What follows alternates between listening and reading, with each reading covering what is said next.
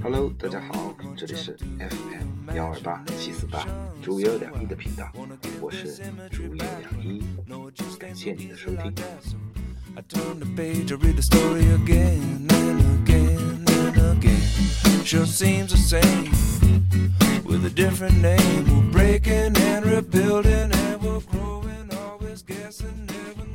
生活中，我不 知道你们有没有遇到过这样的问题。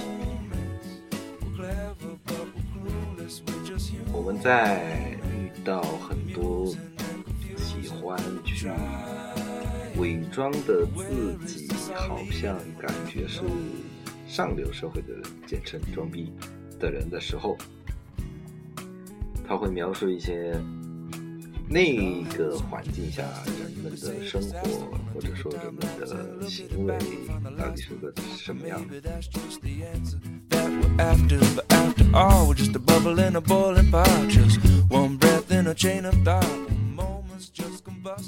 但是，如果很幸运，你很幸运的话，接触到这类人，你会发现好像跟他们说的不太一样。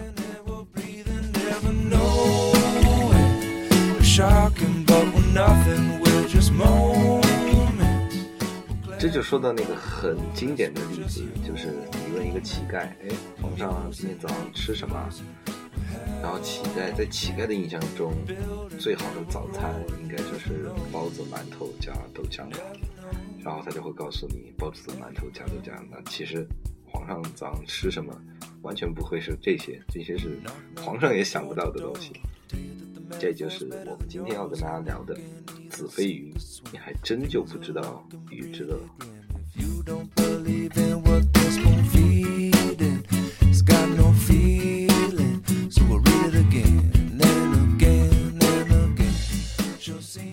如果你对我的节目有兴趣，或者说想跟我讨论的，请在我的节目下面评论。当然，如果你有反对或者说不同的意见，也可以在下面留言，我都会一条一条认真看的。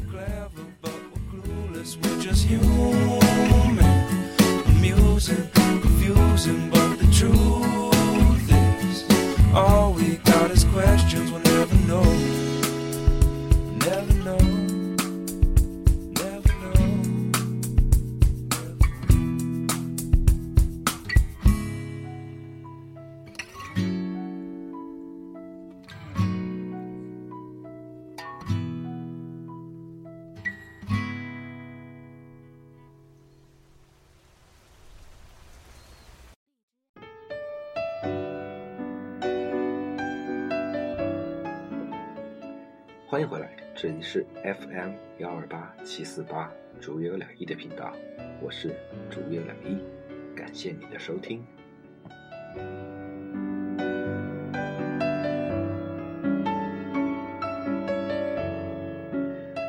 这期节目的策划我是在两周以前做好的，现在是二零一七年的四月十二日的凌晨零点零八分，那也就是在。三月底的时候，我就已经把策划做好了。但是呢，有趣的就是，我之前跟大家说过，最有趣的事情就发生了。正好我最近在读到的《未来简史》里面，刚好说到了人类的自我分为两个：第一个是感受自我、体验自我；第二个是叙述、叙事自我。这两个自我有什么区别呢？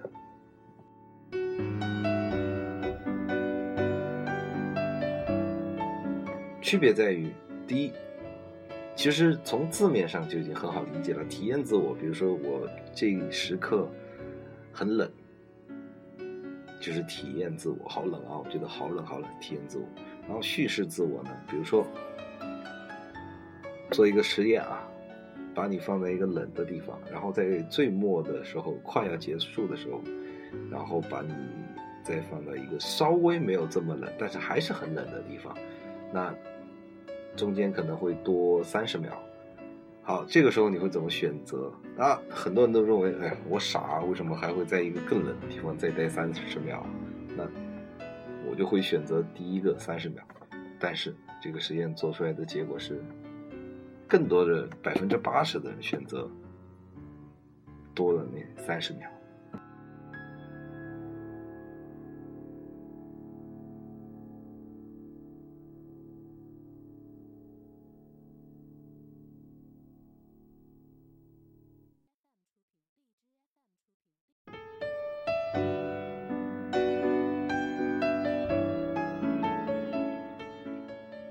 为什么会发生这样的情况呢？那我们这样，我们现在来体会一下，嗯，自己想啊，每个人想一件自己最最最最最痛苦的事情，想象一下。好，你想象到了的话，然后你现在去想象，或者说去体会当时你那个状态有多痛。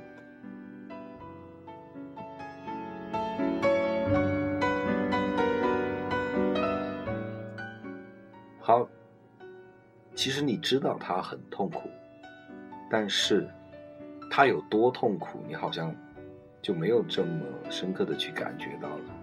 这个我问认识很多人都是这样，包括我自己也是这样。像我跟大家说过，之前出差不不是出差啊，就是调到这边来，就会很寂寞、很孤独，那种寂寞感、孤独感。那个时候很明显的能感觉到很难受，我现在也知道很难受，但是我现在体会不到我当时有多难受。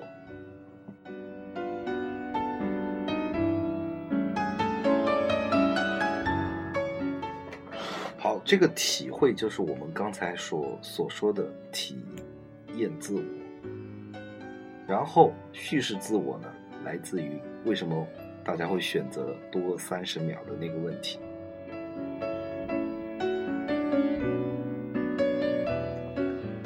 这也包括助推或者很多我看过的跟关于心理学的书上面有说过，就是只是未来简史说的更具体，或者说把原理说说了出来。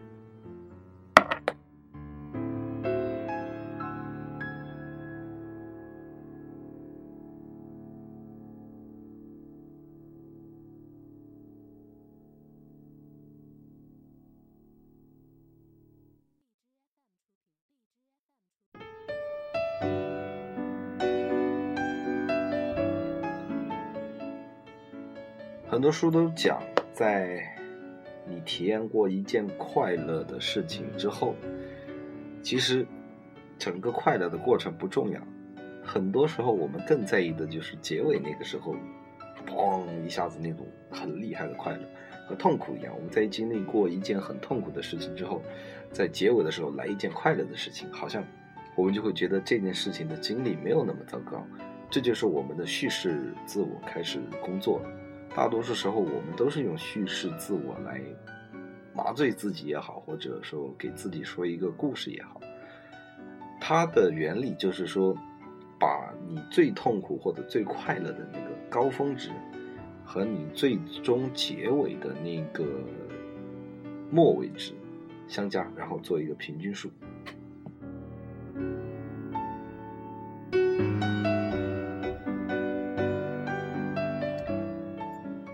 我们这样打个比方吧，沉没成本，不知道你有没有听过？沉没成本就是这样的，比如说，你打个比方，你去买一样东西，或者说你去看一部电影，然后你买了票之后进去，发现这部电影并不好看，然后你又想走，但是呢，你又想，哎呀，既然钱已经花了，那不如就坐着看呗。如果不看，觉得挺浪费的，这就是沉没成本嘛。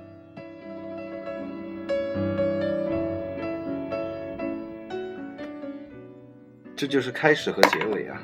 你在这个过程中，你觉得这个电影不好看，然后如果你选择离开，离开的结尾就是哦，我好像放弃了整部电影，然后我一算下来，再加上我把整部电影看完，一算这个平均值，就明白了。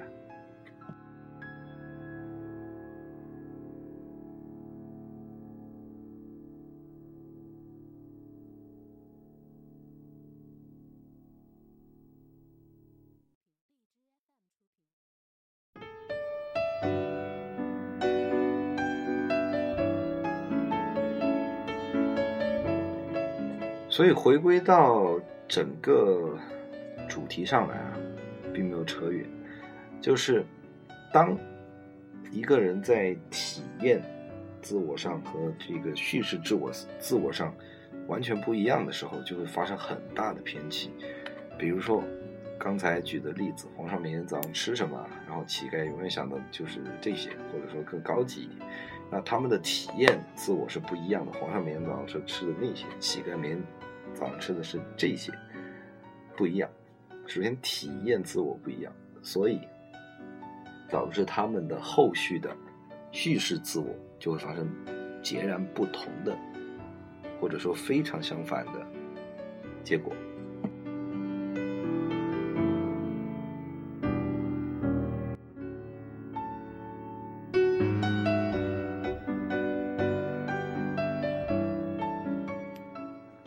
而且还有一个很重要的原因，就是在我不知道其他人是不是这样，反正我认识的大多数人都是这样，就是他们对于亲密的人，特别是男女朋友或者老公老婆，他们有一种天然的自信。这个自信是怎么来的呢？就是我觉得我要找一个真爱作为我的伴侣。既然你都是我的 the one 了，或者说你都是我的真爱了，为什么你可以不了解我呢？你怎么可以不了解我呢？就是有一种迷迷之自信，所以就导致他会觉得，嗯，他应该很了解我，或者说，嗯，我很应我应该很了解他，就会有这样的错觉。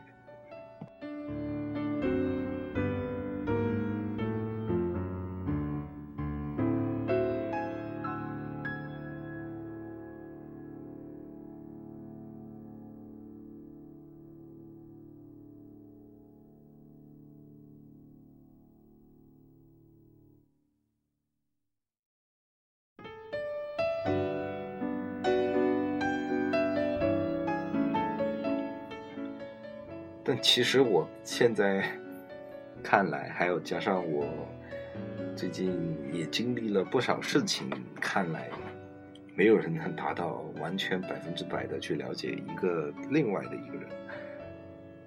换句话说吧，其实很多时候自己都不了解自己真实的想法，因为我们从那个虚一点的层层面上来讲。我们内心里面有很多嘈杂或者喧嚣的声音，一直在影响着我们。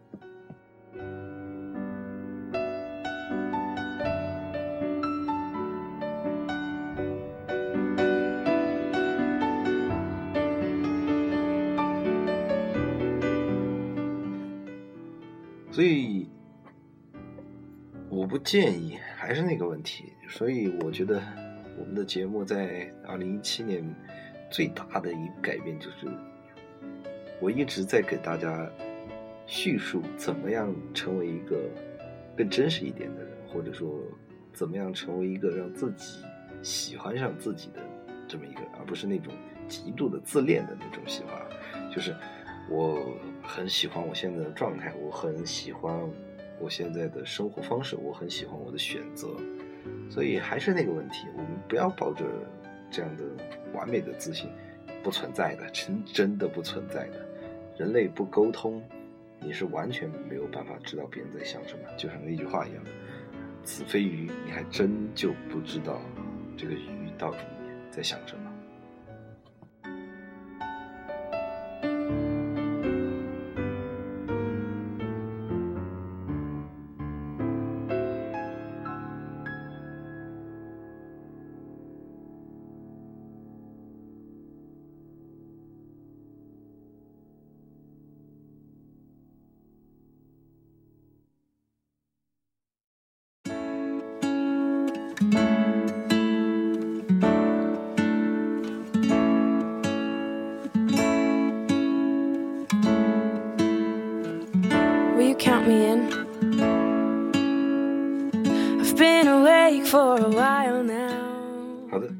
节目分享就是这些，感谢你的收听。嗯，反而我觉得自己有策划好的节目，好像分享的要更简短一些。今天听了一下，自己口水话不少，所以希望这也是一个改变吧。嗯还是那句话，如果你有什么想跟我说的，或者想跟我讨论的，请在我的节目下面留言，或者你有反对我的地方啊，也请在下面留言，我会一条条看，也会一条一条回复的。当然，如果你的评论非常非常的特别或者有趣，我会在下一期节目跟大家分享出来。my nose wherever it goes. I always know that you make me smile. Please stay for a while now. Just take your time wherever you 最后，非常非常感谢你的收听，我们下周见，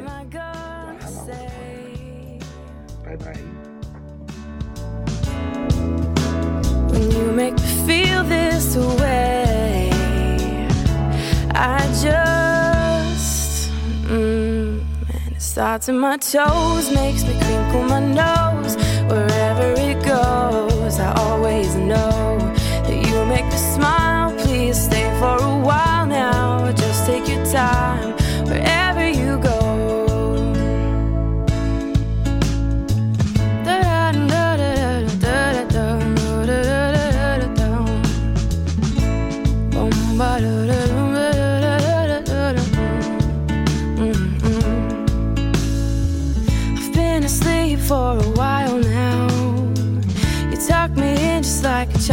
Now. Cause every time you hold me in your arms, I'm comfortable enough to feel your warmth. It starts in my soul, and I lose all control. When you kiss my nose, the feeling shows. Cause you make me smile, baby. Just take your time now, holding me tight.